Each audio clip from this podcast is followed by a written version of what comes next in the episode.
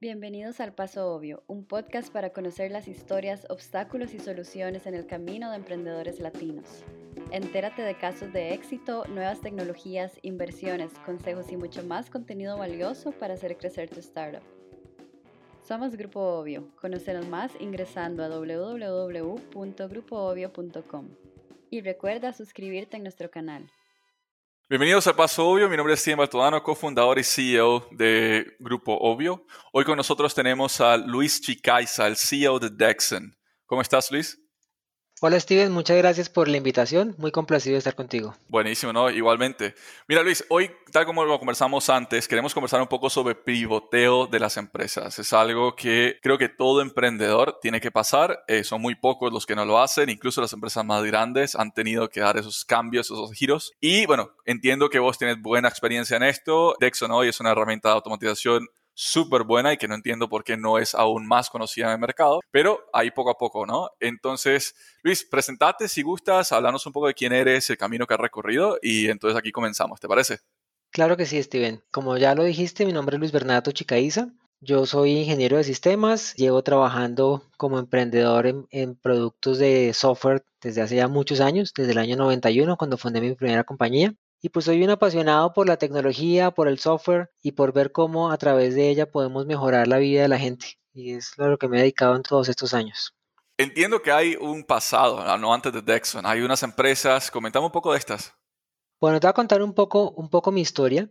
Dale. Eh, cuando yo estaba en la universidad, desde los primeros semestres, siempre tuve la idea de ser emprendedor y de ser empresario. Y Nunca me consideré un camino distinto, nunca me consideré la opción de buscarme un trabajo en un corporativo y, y, hacer mi vida de esa manera. Siempre quise ser emprendedor. Entonces me empecé a formar en temas de emprendimiento, de empresas, desde que estaba en la universidad. De manera que justo antes de graduarme fundé con un amigo nuestra primera compañía. Fue un emprendimiento muy interesante donde teníamos un producto antivirus que en ese momento era súper novedoso. En esa época estaban surgiendo tanto los virus como todos los antivirus y nosotros teníamos un producto muy interesante, unos diferenciales técnicos muy buenos y empezamos todo el camino de hacer empresa desde el comienzo y aprendiendo con la práctica y con, y con el error. Y eso pues nos llevó a tener una compañía bastante exitosa con operaciones en varios países de Latinoamérica, con ventas en muchos países, que fue un experimento muy interesante. Pero pues como todos los experimentos, en algún momento llegamos a situaciones en las cuales tocaba cambiar y no logramos adaptarnos al cambio lo suficientemente rápido. Si quieres, ahora te cuento un poco sobre eso. Pero ahí fundé otra compañía que hoy en día aún existe y después de eso, de un par de años más y de muchos aprendizajes, fundé Dexon y pues en Dexon ya llevamos 18 años, dentro de los cuales hemos intentado varias cosas y cambiado de, de negocio y de producto y de, de foco durante varias ocasiones. Creo que va a ser el tema del resto de la charla.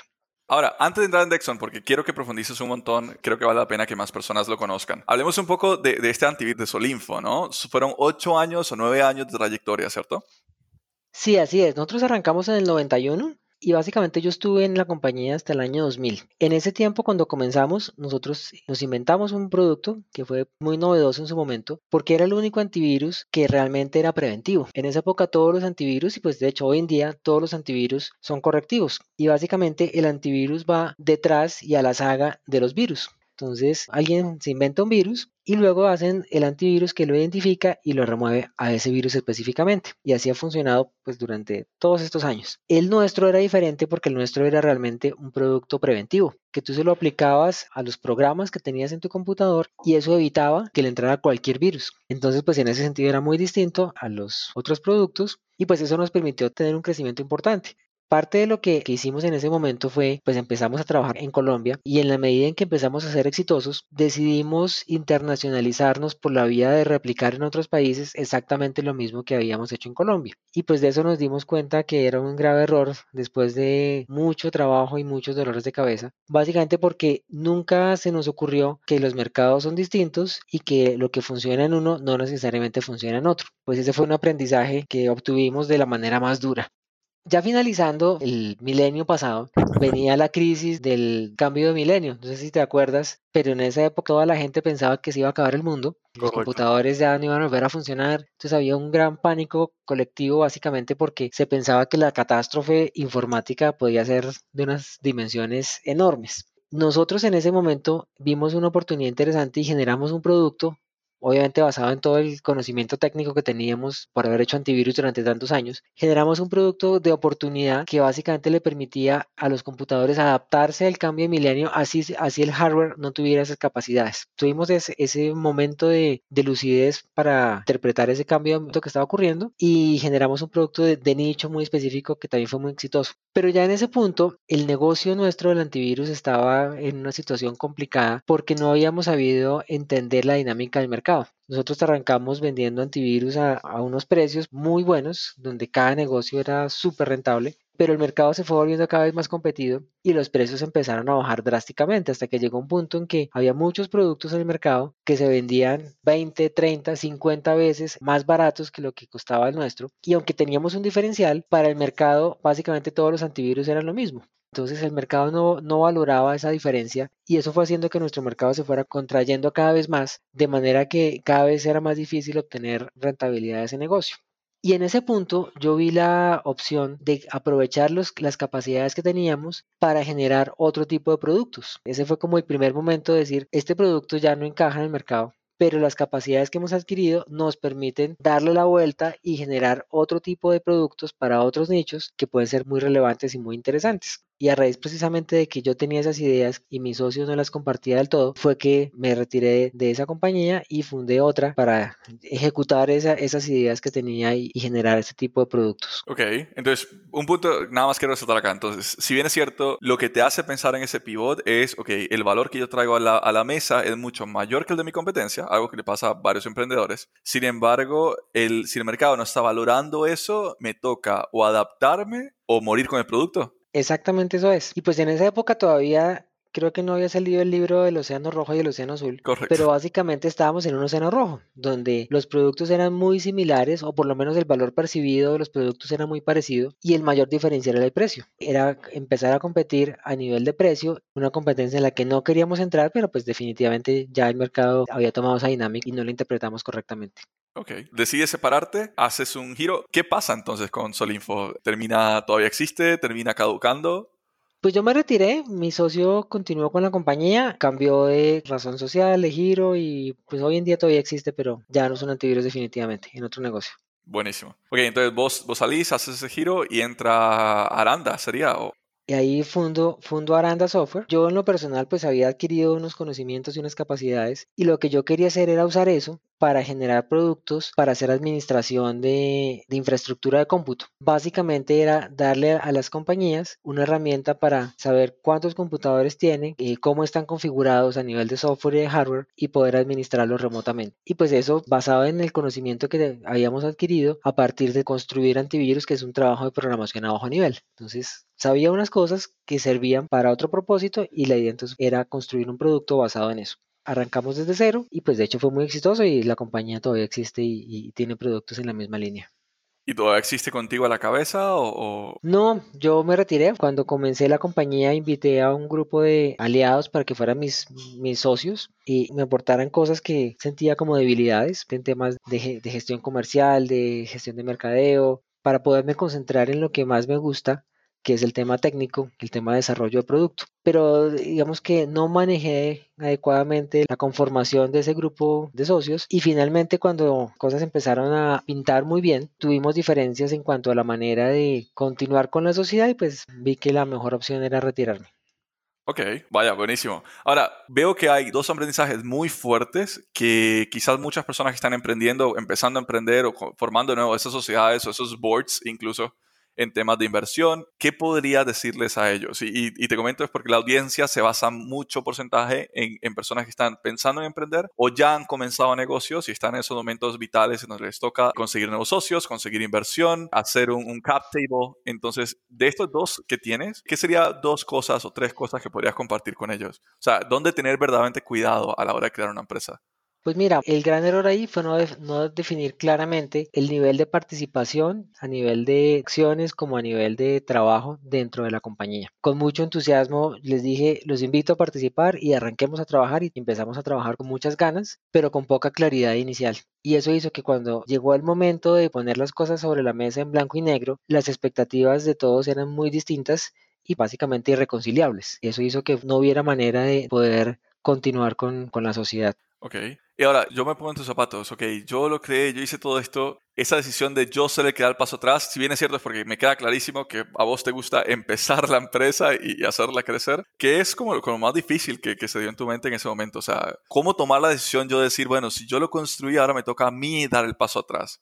¿Por qué yo y no ellos? O sea, ¿cómo funciona la lógica en el cerebro de emprendedor en ese momento? Viéndolo en retrospectiva, ya ellos hacen parte de la sociedad, entonces no tengo forma de decirles que se vayan, pero no es un sitio en el que yo quiera estar. Entonces, la única opción es salirme y pues obviamente con toda la carga emocional que eso implica porque pues es dejarte a, a, la creación a, un hijo de uno y pues obviamente eso es duro pero pues era la única, el único camino porque ya yo en lo personal estaba en una situación en la que no quería estar. Y lo más importante de, lo que yo siempre he perseguido como emprendedor pues es hacer, hacer las cosas que me gustan y hacer las cosas que yo quiero y como tener una visión y poder llevarla a cabo y pues parte de eso es la emoción y, el gusto y la, y la dicha de estar construyendo cosas nuevas, de estar inventando cosas nuevas, de estar haciendo cosas. Entonces cuando ya pierdes eso, pues se acaba la motivación. Definitivamente yo no quería estar en esa situación por más interesante que, que, luciera el negocio. Ok, no, no, súper válido, súper válido. Ahora, es más difícil, y creo que, creo que esto no es una pregunta que se le puede hacer a todo el mundo, ¿más difícil construir la primera que la segunda y después más difícil la tercera o entre más veces lo haces, más fácil se volvió? Entre más veces lo haces, más fácil es. Yo algo que digo con alguna frecuencia es que uno no va a dejar de cometer errores, porque siempre comete errores, pero lo importante es no cometer el mismo error dos veces. Entonces, cada experiencia debe servir para construir pues, ese bagaje y, que el camino sea siempre hacia adelante. Entonces, pues he tenido muchos aprendizajes. En Solinfo tuve un aprendizaje muy importante de internacionalización, de cómo abrir operaciones en otros países, de cómo hacer negocios en otros países. Aprendí mucho de diferentes mercados, pero como te digo, lo aprendí de la manera difícil. Claro. Yéndome al mercado, poner una oficina yo solo y asumiendo que como ya lo había hecho antes me iba a funcionar, claramente eso no es cierto. Pero ese aprendizaje me sirvió después en, en Aranda para poder hacer una expansión internacional de una forma mucho más efectiva, más barata, más rápida, más inteligente. En Aranda aprendí el tema de claridad, no solamente con los socios, sino en general a la hora de, de, de, hacer negociaciones. Y en Dexon también hemos tenido muchos aprendizajes y eso nunca para. Entonces, en la medida en que uno va recorriendo el camino, va aprendiendo cosas y ahí viene un mensaje muy importante que, yo creo que está alineado con el, tema del podcast, y es que uno como emprendedor suele ser muy terco y uno suele casarse mucho y comprometerse emocionalmente eh, demasiado a fondo con algunas visiones o con algunas ideas y reconocer eso y darse cuenta que de pronto por ahí no era, que esa no era la mejor idea y que hay que madurarla o, cambiarla o darle la vuelta, eh, no es fácil. Y esos momentos es en los que ves que toca pivotear el negocio cuando te das cuenta que esa idea tan maravillosa de la que estás enamorado, que de pronto hay que ajustarla o cambiarla. Entonces, es importante poder reconocer eso y poder reconocer el nivel de apasionamiento y de emoción y, de enamoramiento que uno puede tener con sus propias ideas y sus propias visiones para darse cuenta de cuándo hay que bajarle un poco a, a ese compromiso con esa idea original, pues para poderla modificar y poderla adaptar. Claro. Ahora, y, pero ¿cómo rebotarlo, no? O sea, ¿cómo diferenciar entre cuándo tengo que mantenerme fiel a mi visión porque estoy seguro que es por ahí y eventualmente sí lo era? O cómo darme cuenta verdaderamente que lo que me están diciendo las personas alrededor es donde tenía que pivotear, o sea, que es la forma en donde tengo que seguir o, o que verdaderamente tengo que cambiar, porque vamos a ver, hay muchos que cambian antes de tiempo y por eso se equivocaron, y otros que se mantienen firmes y se equivocan. O sea, ¿tenés alguna fórmula para identificar eso? Sí, no, la, la manera técnica de hacerlo y como, como yo pienso que uno debería mirarlo es si uno está constantemente haciendo un análisis de las fuerzas de mercado básicamente como lo dice Porter, eh, y está consciente de eso y, está mirando la competencia y está mirando los nuevos entrantes y está mirando el entorno y está mirando los clientes y está mirando la tecnología y está mirando el tema político, en fin. Si uno tiene los ojos abiertos a todo eso y continuamente lo está analizando, uno puede darse cuenta cuando definitivamente está yéndose por un camino que no tiene futuro. Eso es algo que es muy complicado de hacer. Lo que nosotros tratamos de hacer conscientemente y es estar monitoreando lo que hace la competencia. Eso le da a uno muchas ideas de las tendencias, de cómo están viendo el mercado y de uno se da cuenta a través de lo que hacen ellos de cosas que de pronto uno ha dejado de ver. Eso también fue un aprendizaje. En Solinfo nosotros dejamos de, ver lo que hacía la competencia, lo mirábamos muy, mucho en el tema técnico, pero no lo interpretamos en el tema de mercado y ahí fallamos. Entonces, si tú estás mirando la competencia, eso te da insights de qué están pensando y de cómo lo están viendo y de pronto de cosas que uno ha dejado de ver. El tema de, ver lo, que los clientes quieren, lo que los clientes piden, es súper importante. Y no porque el cliente sepa lo que quiere, esa frase de, que el cliente siempre tiene la razón, yo creo que es profundamente falsa, porque básicamente el cliente sabe que tiene un problema, pero no sabe cómo resolverlo. Y muy probablemente la idea que tiene de resolverlo no es la mejor, porque no es su campo de, expertise. Uno desde el punto de vista de, de que del dominio de un problema tiene mejor mejores herramientas para identificar buenas soluciones para esos problemas. Normalmente el cliente no, pero el cliente siempre sabe cuando tiene un problema. Entonces, si tú estás oyendo a los clientes, identificando esos problemas, identificando esas situaciones en las cuales puedes generar soluciones donde probablemente haya oportunidades de negocio, pues eso te da también las herramientas para poder saber cuándo moverte hacia esos espacios de oportunidad que te abren los clientes. Pero tienes que estarlos oyendo, porque si uno se, encierra en, en, su visión de que mi producto lo hace, es maravilloso, nos pasa mucho, sobre todo los que estamos en tecnología, nos enamoramos del producto y después no entendemos cómo es que todo el mundo no lo quiere. Cuando de pronto es que tenemos una, una solución en busca de problema, en lugar de tener una solución a problemas que ya hemos identificado. Correcto. Atento al entorno, básicamente es como mi mensaje. Ok, buenísimo. Y entonces entramos a la herramienta perfecta, la que puede solucionar mil y un cosas, que viene siendo Dexon. Coméntanos, ¿qué es Dexon y verdaderamente qué hace?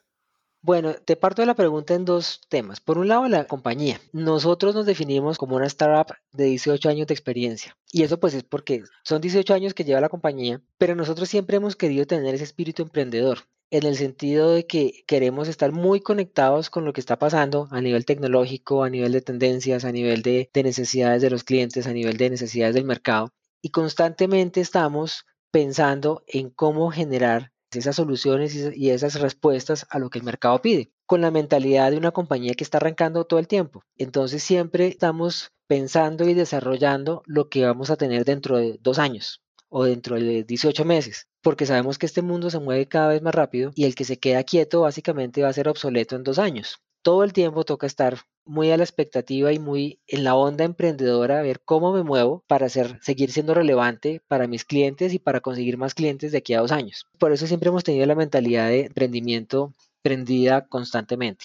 ¿Y a qué nos dedicamos? Lo que nosotros hacemos son herramientas para que las empresas puedan digitalizarse. Esto es hacer que sus procesos se vuelvan mucho más eficientes aprovechando la tecnología y haciendo que la experiencia para sus usuarios sus clientes, sus empleados, sus proveedores, los ciudadanos, porque trabajamos mucho con gobierno, que esa experiencia sea muy buena, que le, agregue valor al cliente, pero además que le permita a la empresa ser mucho más eficiente entregando ese valor, que la empresa pueda prestar mejor servicio, pero consumiendo mucho menos recursos, teniendo mejores tiempos de respuesta, pero necesitando menos gente para poder operar. Entonces es como combinar la manera de que las empresas sean mucho más eficientes, pero que a la vez entreguen mejor servicio a, sus, usuarios o a, las partes interesadas en general. Y eso lo hacemos pues a través de una plataforma que hoy en día es una herramienta B2B en la nube completamente, que le permite a una empresa de cualquier tamaño, sin necesidad de tener un, un equipo de expertos técnicos, le permite tomar sus procesos de negocio y digitalizarlos para poderle entregar ese valor a sus clientes de una manera muy rápida y muy eficiente.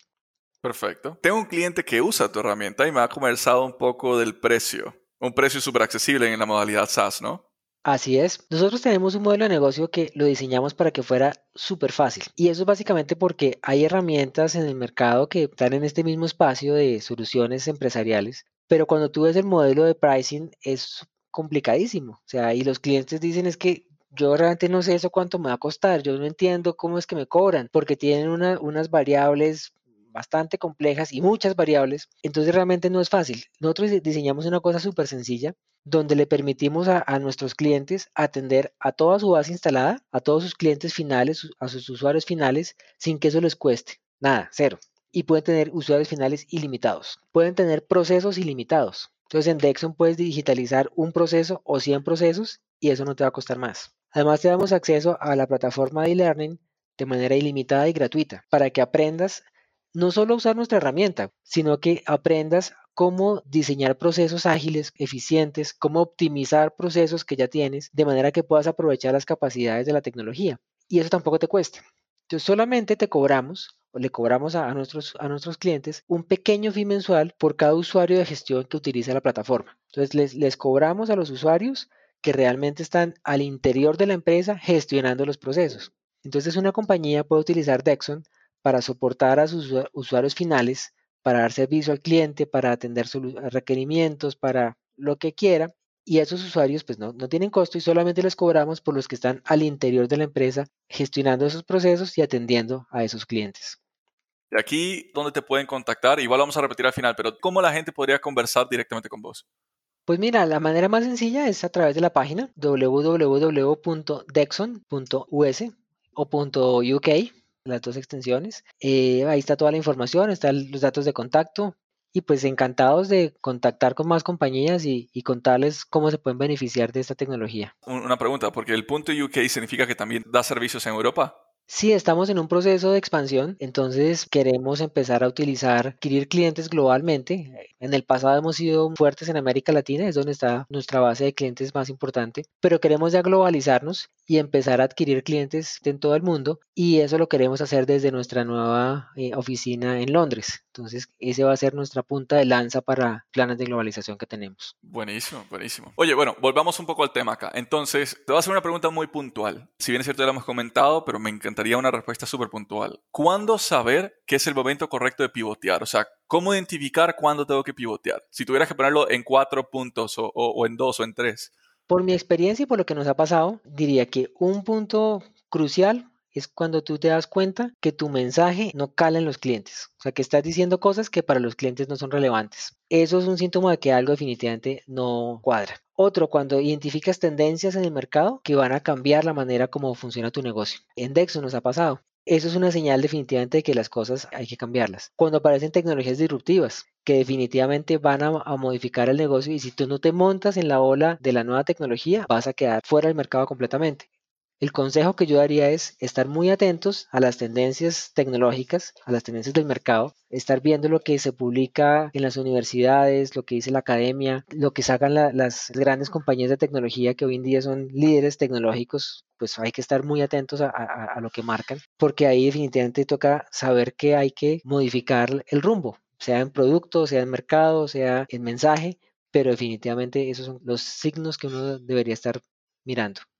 Buenísimo. Prácticamente entonces es mira tu entorno, mira tu ecosistema, mira tu alrededor, presta la atención a la competencia, porque existe mucho emprendedor que dice, no, no te concentres en la, en la, competencia, dedícate a lo tuyo y nada más. Pero bueno, prestar atención a la competencia te hace entender que si existe un patrón, es decir, más de un competidor comienza a hacer algo, es porque el mercado lo está pidiendo. Y creo que ahí yo te añado el, y encuentro una forma de hackearlo, o sea, encuentro una forma de hacerlo mejor o hacerlo diferente, pero siempre sirviendo esa misma necesidad que el mercado está comunicando. Clarísimo. Yo pienso que uno aprende de la competencia de dos maneras, de lo que hacen bien, de lo que hacen mal, bueno, de tres, y de lo que no hacen. Muchas veces tú te das cuenta que la competencia definitivamente tiene buenas soluciones para ciertos problemas, entonces no está mal adoptar esas ideas. O sea, no te digo que estés copiando, pero si, si hay una buena solución, no tienes que inventarte la rueda nuevamente pero también muchas veces te das cuenta de cosas que definitivamente no han visto, no hacen y que son necesidades del mercado. Entonces ahí hay áreas de oportunidad. Y también hay cosas que definitivamente están haciendo mal, que generan insatisfacción, que le generan ruido a los clientes. Entonces ahí también hay una gran oportunidad. Entonces, en la medida en que los mires, vas a poder darte cuenta de esas oportunidades y vas a aprender de ellos, de lo bueno y de lo malo. Estoy 100% de acuerdo contigo, 100%. Ahora, entonces, ok, veo y, soy una empresa y digo, soy un emprendedor, un CEO y digo, ok, definitivamente me toca pivotear, mi mensaje no está calando, la clientela que tenía incluso o mi cliente se está comenzando a ir por mi competencia, me toca prestar atención, buenísimo. Ahora, decido mentalmente que mi siguiente paso es pivotear. ¿Qué tener presente a la hora de ese pivoteo? O sea, en todo sentido, ¿no? En temas de negocio, en tema de clientela y al mismo tiempo algo que tú conversas que nadie más ha tocado, ni siquiera hablando conmigo, ni, yo nunca lo he exteriorizado tampoco. Yo como emprendedor, ¿cómo me siento donde estoy? Entonces, ¿qué tener presente a la hora de decidir pivotear? Y cuando estoy en ese pivoteo, ¿qué cosas tengo que tener en, en mente? Bueno, lo que yo veo ahí es que en la medida en que uno sea consciente de que el cambio es una constante y que definitivamente hay que adaptarse al entorno y hay que adaptarse a las situaciones, es menos duro, pero no deja de ser duro, porque igual es de alguna manera aceptar que el rumbo original no era el adecuado y que toca cambiarlo. Y eso es una, una cosa que le pega a uno y más a uno como emprendedor que está acostumbrado básicamente a hacer lo que uno quiere. O sea, cuando uno, cuando uno empieza un proyecto, pues es porque uno quiere y porque le gusta y porque se enamora del proyecto. Y cuando toca cambiar a nivel personal, eso genera cierta, cierta incomodidad. Pero si ya uno tiene claro desde el comienzo que en algún momento de la vida, y seguramente en muchos, toca cambiar, pues ya es menos complicado. Lo segundo que me parece que es difícil es que arrancar un nuevo rumbo, pivotear, implica generar un proyecto para hacer algo nuevo. Y eso tiene un costo grande tiempo, en sacrificio, obviamente en, recursos, en dinero, pero en la medida en que uno sea consciente de que es algo que con lo que hay que vivir y que definitivamente hay que hacerlo porque el costo de no hacerlo es mucho mayor, pues ya también eso ayuda a que la, decisión sea un poco más fácil. Pero de todas maneras, a veces eh, el, el tema es, uno está muy cómodo haciendo lo que ha venido haciendo, ya lo sabe hacer y seguramente le va bien. El día en que uno dice, toca cambiar, es una decisión complicada. ¿Qué sería, digamos, para ponerlo en renglones como tal, ¿Cuáles serían como los tres puntos que tú dices, ok, a la hora de pivotear esto lo tengo que tener siempre en mente? Yo creo que uno de estos sería específicamente a dónde voy a llegar, o sea, mi pivot, ¿dónde debería terminar? Porque si, si damos pivoteo a ir a buscar una nueva industria sin tenerla clara desde el comienzo, creo que ahora sí sacrificamos ya no solamente tiempo, sino también clientela, porque la clientela al no tener una visión clara de mi proveedor, también probablemente no va a tener una visión clara de qué va a recibir. Sí, mira, lo que yo pensaría es, lo primero es identificar ese momento en que toca dar el giro, en que toca cambiar de rumbo, pero segundo, tener absolutamente claro cuál es ese destino, o sea, a dónde quiero llegar, sea en términos de producto, de mercado, de mensaje, lo que sea, pero tenerlo absolutamente claro por escrito, con unos, con unos puntos muy precisos de a dónde es que voy y luego convertir eso en un proyecto. Entonces, ya sé a dónde quiero llegar, entonces desgloso eso en, un conjunto de actividades, responsables, tiempos, recursos y ya sé que voy para allá. También teniendo en cuenta que muchas veces el cambio no se puede dar de la noche a la mañana porque no es simplemente abandonar todo lo que ya tenemos e irnos como locos para ese nuevo destino, sino que muchas veces hay que tener un plan de transición o de mantener lo que ya tenemos durante un tiempo mientras llegamos a ese nuevo destino. Porque en las empresas, en los emprendedores, en, las compañías que están, que están comenzando, no es tan fácil decir simplemente lo abandono todo y, y tomo un nuevo rumbo, porque pues hay que mantener clientes que ya están, compromisos que ya están, proyectos que están generando caja de alguna manera. Entonces hay que mantener un balance entre el rumbo nuevo bien identificado y asumido como un proyecto y mi inercia que de alguna manera me tocará mantener durante algún tiempo mientras tengo ese nuevo destino al que me propuse llegar. Y me parece que lo dices tal cual, o sea, en la parte de, ok, es un pivoteo, tratémoslo como una iniciativa, se plasma la iniciativa, se ponen las tareas, se entienden los deadlines, se entiende todo tal cual como si fuera un nuevo proyecto de la empresa, se comienza a ejecutar, se van cumpliendo, en el momento que ya el proyecto está listo, ahora sí, pivoteo pero nunca descuidando esa parte positiva o incluso esos proyectos generaban caja de tu inicio, de tu alfa, ¿no? Correcto. Y pues obviamente hay que mantener los compromisos. En la medida en que tú generas una reputación frente al mercado de que cumples con lo que te comprometes y que nunca dejas abandonados a tus clientes, eso es un capital enorme que con seguridad en algún momento vas a poder convertir en, nuevos negocios. Entonces es muy importante mantener esa satisfacción de tus clientes, así vayas a cambiarlos, pero de alguna manera darles un mecanismo de transición o de salida que los deje contentos.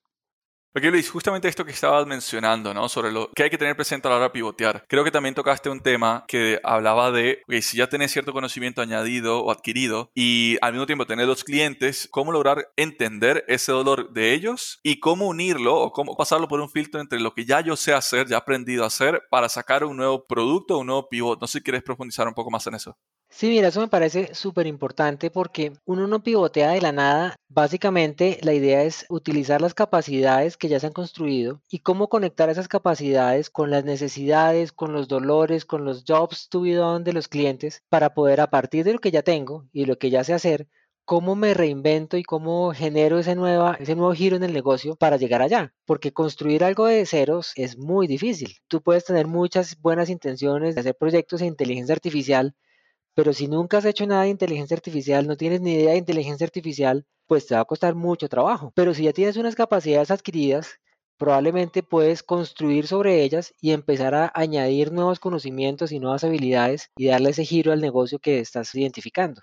Perfecto. Creo que sí, creo que lo resumes perfectamente. Y sí, de nuevo, el pivot tiene que ser relacionado a lo que ya entendemos, a lo que ya conocemos y a lo que el cliente, que ya en un inicio confía en nosotros, más allá de decir, ok, quiero meterme en una industria 100% diferente, hago microondas y ahora que quiero hacer carros. Definitivamente no, solo Sony puede hacer eso y no le ha ido bien con los carros. Entonces te entiendo perfectamente. Ok, perfecto. Luis, en verdad creo que hay mucho contenido rico. Un último mensaje para la audiencia y de nuevo, si querés incluso que sea para Dexon o eh, directamente tuyo. No, pues muchas gracias por la invitación y la invitación a la gente y, a todo el mundo a emprender. Yo pienso que el emprendimiento es la mejor manera de, primero, de generar riqueza, de generar negocios, pero también satisfacción personal. Emprender es como estar construyendo y creando cosas nuevas todo el tiempo y eso es algo que realmente es muy emocionante y es una adrenalina que genera una emoción inmensa y que lo mantiene a uno muy contento, muy activo y muy feliz. Perfecto. No hay mejor forma de terminar el podcast. Entonces, gracias por escucharnos acá. De nuevo, pueden contactar a Luis directamente por la página web. También info arroba dexon.us, ¿cierto? Correcto. Perfecto. Muchas gracias, Luis, por estar acá con nosotros. Gracias, audiencia, por estar escuchando y estemos preparados para la próxima sesión.